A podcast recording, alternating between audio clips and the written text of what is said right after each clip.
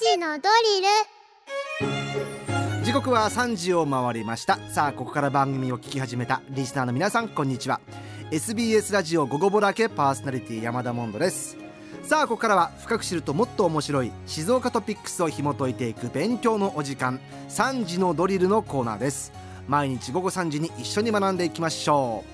毎週水曜日の先生はこの方静岡新聞教育文化部長橋爪充さんです。よろしくお願いします。はい、よろしくお願いします。橋爪さん今日はチームまるまるというはい、チームの話をしてるんですけど。もチームね。えーんうーん。なかなかあのチームになってくれるような人がいないというのが現状でして、さっきはじめさんね、ええ。リスナーの方から、はい、まあ、この方は AKB のファンだと。はい、でチーム20人ぐらいで、うん。その握手会に行っていた。っえ。ていう方だったんですけども、え一方もう一人で行きたいと。えはい、推しは一人で見に行きたいってはい言ったんですけどはい橋爪さんどっちですか？えーっとね必然的に一人になっちゃうというか で？あのーまあ推しているチームが、まあ今週ね J リーグ開幕になりますけれども、はいはいはいはい。推してるチームがありますが、うん。ちょっと県外のチームなので、あーなるほどね。必然的に一人にで行かざるを得ないと。確かに。行ったら行ったで仲間はいるんですが、静岡県で住んでてはい。静岡県外のチームを、はい。J リーグチームを推してる。るって、はい。やっぱ少ないですもんね、少ないですね。私の知ってる限り、うん。えーっと県庁にお一人いらして、うんあともう一人あのある書店さんの店長さんにもう一人いらっしゃるんですけれども。チーム組んでくださいもう。なかなかそのまあそうですね。みんなで一緒に行くっていう習慣はないんで。す ねそうですか。はい。まあいよいよね J, J リーグ始まりますからね、はい。楽しみにしておきましょう。さあそんな橋爪さんと一緒に取り上げます。今日の静岡トピックスこちらです。浜松市の美術家村上誠さん渡るさん兄弟と山本裕二さんが旧稲佐郡を拠点に行った野外美術制作プロジェクト天土工作の軌跡をたどる天土工作諸言への道行きが静岡市駿河区の県立美術館で開かれています。というわけで、えー現在静岡県立美術館で開催されております天土工作。はい。諸言への道行き。はいですね。難しいタイトルですよね。これは、はい。えっ、と1回やったはい。野外芸術祭の、おーまあ、写真展といいますかこういうことやったんですよっていう。そうですね。中心になるのはそういったものですね。はいはいはいはい。あのー解説をお願いします。そうですね。県立美術館ってねはい。12年に1回ぐらい、うん。現代アートの展覧会開催するんですよ。えですごい楽しいんですけれどえも、ん。今回のね天天土工作展は私の知る限り、うん。その中でも屈指の尖った展覧会で、尖った展覧会、うん。いやーよくこれやるなと思って。まあええそれはあれですよ。すごくこう尊敬の念を込めて言うんですけどね、でねこう匹敵するのはねう、ん。うん2022年度にあの見る誕生河池智子展っていうのがあってこれあの裏山にうん川で作ったでかいトンビをドーンと展示したうんかなりアバンギャルドな展覧会だったんですけど、まあちょっとそれとかね、はい。あとはあの思い出すのはね2019年度に柳美和展っていう柳美和さんっていう現代美術家の方の展覧会なんですけど、えこれあの展示室に入ってすぐねえ、あの骸骨がねうん。こう次から次へとねうん。あのバッティングセンターにあるあのボール投げるやつあるじゃないですか、はあれで骸骨がどんどんどんどんこう投げつけられるっていう展示があって そういう機会があって、へー。でそれ見て以来の衝撃の展覧会です。へー。とんがってる。で今回の天土工作ですそうですね。でね何がすごいかっていうのは、うん。今回は作品がほとんど現存しないことです。作品が現存しない？現存今はないっていうこと。ああね。なるほど。はいもうやったものだからってことですか？そうですね、はいはいはい。でこのプロジェクトはあのさっきニュースでも説明があったんですけれども、うん。村上さんっていう兄弟2人とうん。山本さんの3人が1988年から2003年にかけてうん。一緒にこう活動したプロジェクトの名前なんですね。はい。で基本的に作品は野外で作って野外に展示するんですよ。はいで野外っつっても例えば山の中とか、うん。まあ、林の中とか、うん。それから採石場の跡地とかうん。湖畔とか、そういったところ。で人が訪れにくい。だから、はい。なかなかそういう、まあ、アクセスがいいってわけじゃないんでええ。作品を見た人も少ないんですよ。実際に。実際に。でこの作品作品言ってるんですけど彼らはねこれを工作物って呼んでいて、ああ、タイトルが天土工作天土って天地って書いて。そう。だから耕すに作るですよね。天地が作ったもの。なんていうんですかそう自然の。そうですね。ってこと？ね材料は石とか土とか木材とか流木とかわら縄とかなんで、うん。まあ、ある意味その場にほっといても、まあ、環境的に何の問題もないようなものを材料にしてるという感じなんですよ。ずっとやってたのが。で、うん。今回の展覧会はそんなはい過去の彼らの工作物の数々をですねうん。写真と映像で振り返るっていうのが基本なんですが、はい。新たに制作した作品っていうのが、うん。まあ、あの美術館の裏山に1点って言っていいのかな構造物とも彫刻ともね、うん。建築とも言えそうな物体がねうん。裏山に並んでるんで、まあ、それも含めて楽しめるというところなんですが、はいあの映像にね、うん。えーっと35年前のお三方の姿が若い姿がですね、映ってるんですね。うん。でそれまあ入ってすぐのところで見られるんですけれども、うん。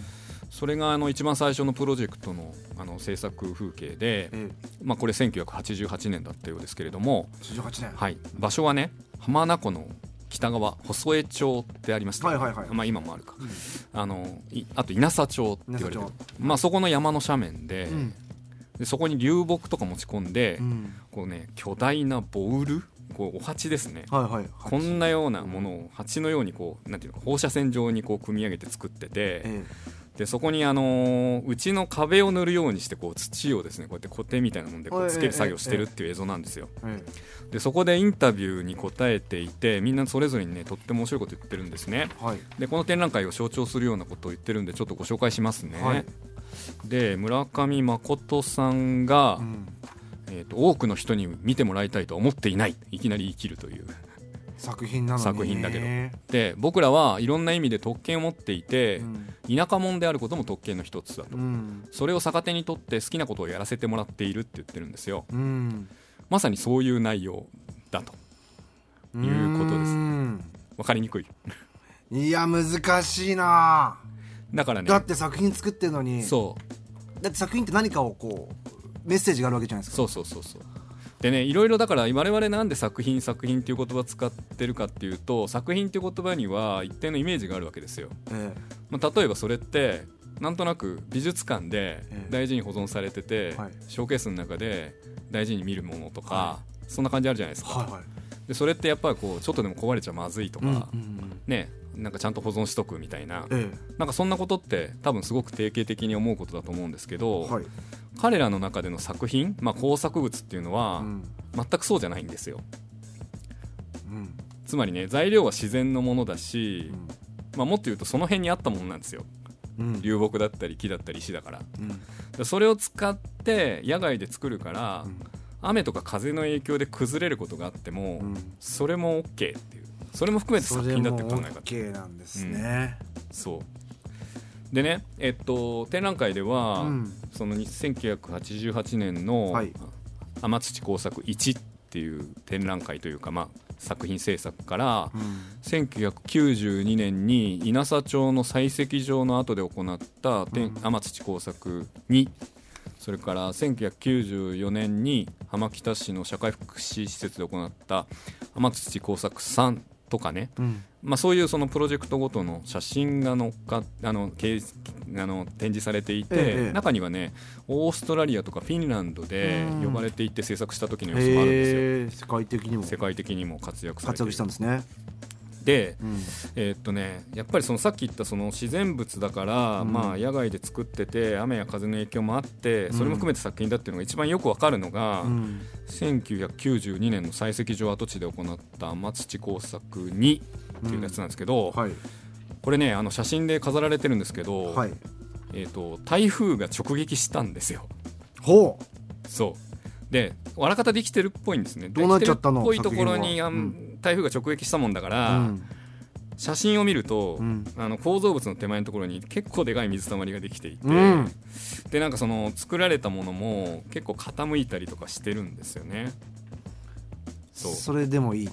だけど、彼らはそれありきで完成っていうふうに言ったそうです。ででなんかこういう今私解説してるようなことっていうのは、うん。ちょうど18日先週の日曜日あ先週今週か。日曜日に、うん。県立美術館で金沢美術工芸大学講師の山本博樹さんっていう、まあ、注目の文化研究者の方が講演してくださって、えでその時にあのものすごく的確に解説してくださったことを今話をしてるっていう状況なんですけど山本さんはね、うん。まさにねこの芸術えっとて天土工作の芸術について、えうん人間自然というアクター演じる人ですよ。が絡み合ってこその芸術っておっしゃってて、うん、写真見るとそうだなって思える、なんか大阪芸大を思い出しますよ。うん、な本場じゃないですかええ。ねそういう人。一切分からず帰ってきましたけど そんなことないでしいやでもでもおっしゃおっしゃってること分かります、うん今の解説も含めて。うーん。はい、だからね、うん。まあいろいろとちょっと哲学的になりがちな話なんでね。まあちょっとそれを受けて最後にですね、はい。かなり独自の解釈に基づく見どころ紹介ももう一個しときたいと思います。それは橋爪記者としての解釈。そうですね、はい。完全に、うん。で、まあ、山本さんの講演っていうのは美術史に、まあ、依拠した、まあ、きちんとした論考だったんですけど、まあ、これから話すことはね根拠はない。うん根拠はただア全くない。ート好きうん、の橋爪さん。まあそのアート好きだけじゃない人にも足を運んでほしいから、うん。かなり興味本位でこういう見られ方をしたらいいんじゃないのっていう提案です。はいはいお願いします、でね、うん。えーっとまあ、今回展覧会見て、うん。私はねうん「エヴァンゲリオン」とのねうん、造形的共通性を見出しましたよ。おおエヴァ。エヴァンゲリオンわかりますか？わかりますテレビシリーズが1995年10月に始まって、うん。えーっと一昨年かうん。あの新エヴァンゲリオン劇場版で完結した、ね。はいまあテレビシリーズは見てましたし。あそうですか。それこそうちの兄は「エヴァンゲリオン」見てうん。科学者になるって言って、なかなか志の高い。理系に行ったっていう、えーものですけど。もはい見てました。じゃあ縁の深い作品ということで、うん。で最初に言っとくとねエヴァのテレビシリーズって一番最初が1995年10月スタートなんですよ、うん。で天土工作はさっき言ったように1が1988、うん。2が1992、3が1994だから天土工作の方が先行してるんですね、はいはいはいだからそれ踏まえてうん。話をするんですけど、うん。なんとねやっぱりこう写真で見ただけですですけれども、うん。作品がねことごとく使徒っぽい、ああエヴァで出てくる使徒そうそうそう。で一番顕著なのがそのはい。1における辻って作品があるんですね、辻。うん。うん。その今ちょっと見ていただいてるものにはないかな。ないのか。うん、うん。これね高さ4メートルぐらいの木をねこう2本立てて、うん。その上の方に土と流木で固めた球体をうん。2本の横棒で串刺しにしてこう設置してるんですよ。ほだからこう丸い顔から足がね2本生えてう。るでねこれエヴァをご覧になった方はあのテレビシリーズ見てたんだったら分かると思うんですけど、はい。そっくりな使徒がいるんですよ。第何の使徒みたえいな。っとね第7の使徒第7ってどういうやつだ？えっとね。本当にあの手足細いやつですか？えっとね細いやつ。あのエヴァのね3号機のパイロットでソウリュウアスカ・ラングレーって言うんですけど、アスカが彼女が初登場する場面でねこう海からやってくるやつがいるんですけどね。えあの赤い丸。いああそうそうそうそうそうそう。あいつ？あいつにそっくりそ れ似てるだけえでも、うん。もしかしたらなんかこう共通してるのかってことですか？そうえっとねまあちょっと後からこの仮説言いますけあど。もお願いします。はいあのそれだけじゃないんですよ、うん。えっとね1で言うと「氏神の祠」っていうその作品があってこれはねそのそこにあるかな、あちょっとこう網網。はいはいありますね、わら縄で作ったやつなんですけどこれはねテレビシリーズの第4の使徒に似ているああ、第4話くちばし生えてるみたいなやつ、えっとねそうこんな格好してるはいはいはい。やつ、うん。肩がすんごい。そうそうそうそう。肩幅広くて。で真ん中にこうなんかこうねあのまがまがしい顔がついてるやつあるんですけどフォルムが似てる。でえっとね天地工作2で作られた「うぶすな」っていう作品があるんですけど、これはね、えっと、球形のものから四方八方にわら縄がこうやって伸びてるんですけど、これはねうん。モンドさん映画は見てないんでしょ？映画見てないよ。エヴァンゲリオン新劇場版 Q っていうね。映画版の3作目があるんですけど、うん。ここに出てくる使徒にそっくりなのがあるんですよ。でね何よりねえっとこの天土工作3の写真の中で、4本足の動物ような作品があって、はいはい。それをね夕方逆光で撮ってる写真があるんですね、はいはいはい。であのかなりシルエットだけで見せるみたいな感じなんですけど、えこれはねこれもテレビシリーズ見てたら分かると思うんだけどええ。初号機暴走するじゃないですか。えうわーシンジ君。おお上向いて。もうほんとそっくり。えー、そうなんだ、今 X で黙々駅長がエヴァの話になった途端急に見に行きたくなってきたって思うツボですね。はい。ぜひ行かれてください。あの本当にねこっから先本当にざれ言なんですけれども、うん。1990年前後にねエヴァの制作スタッフが天土工作展を見ていてキャラクターデザインに生かしたとしたらね面白いじゃないですか。ちょっとそしたらあるのかなそんなこと。もしかしたら橋本さんそしたらもうちょっと鳥肌もんですね。鳥肌もんですねそういう視点で見に行くのも面白いですよ。あ美術ってそうかもしれませんね。美術ってそうですよ。あいいこと言いますね。自本当にそうだ解釈でもよかったりいやもちろんそうなんですだからあの難しいって考えずにそれぐらい気軽な気持ちで足を運ぶのもいかがでしょうかということで、うんうんうん今日の話は締めたいと思はいっています、ありがとうござい。ますはい。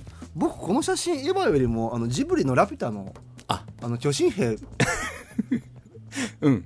あのねあの放送始まる前にそれ言われてそうかなとも思いましたえーというわけで今日の先生静岡新聞教育文化部長橋爪充さんでした。ありがとうございました、はいありがとうございました。さあこのコーナー3時のドリル聞き直すことができます。Spotify をはじめとした各配信サービスのポッドキャストにアーカイブ上がっておりますのでチェックしてみてください。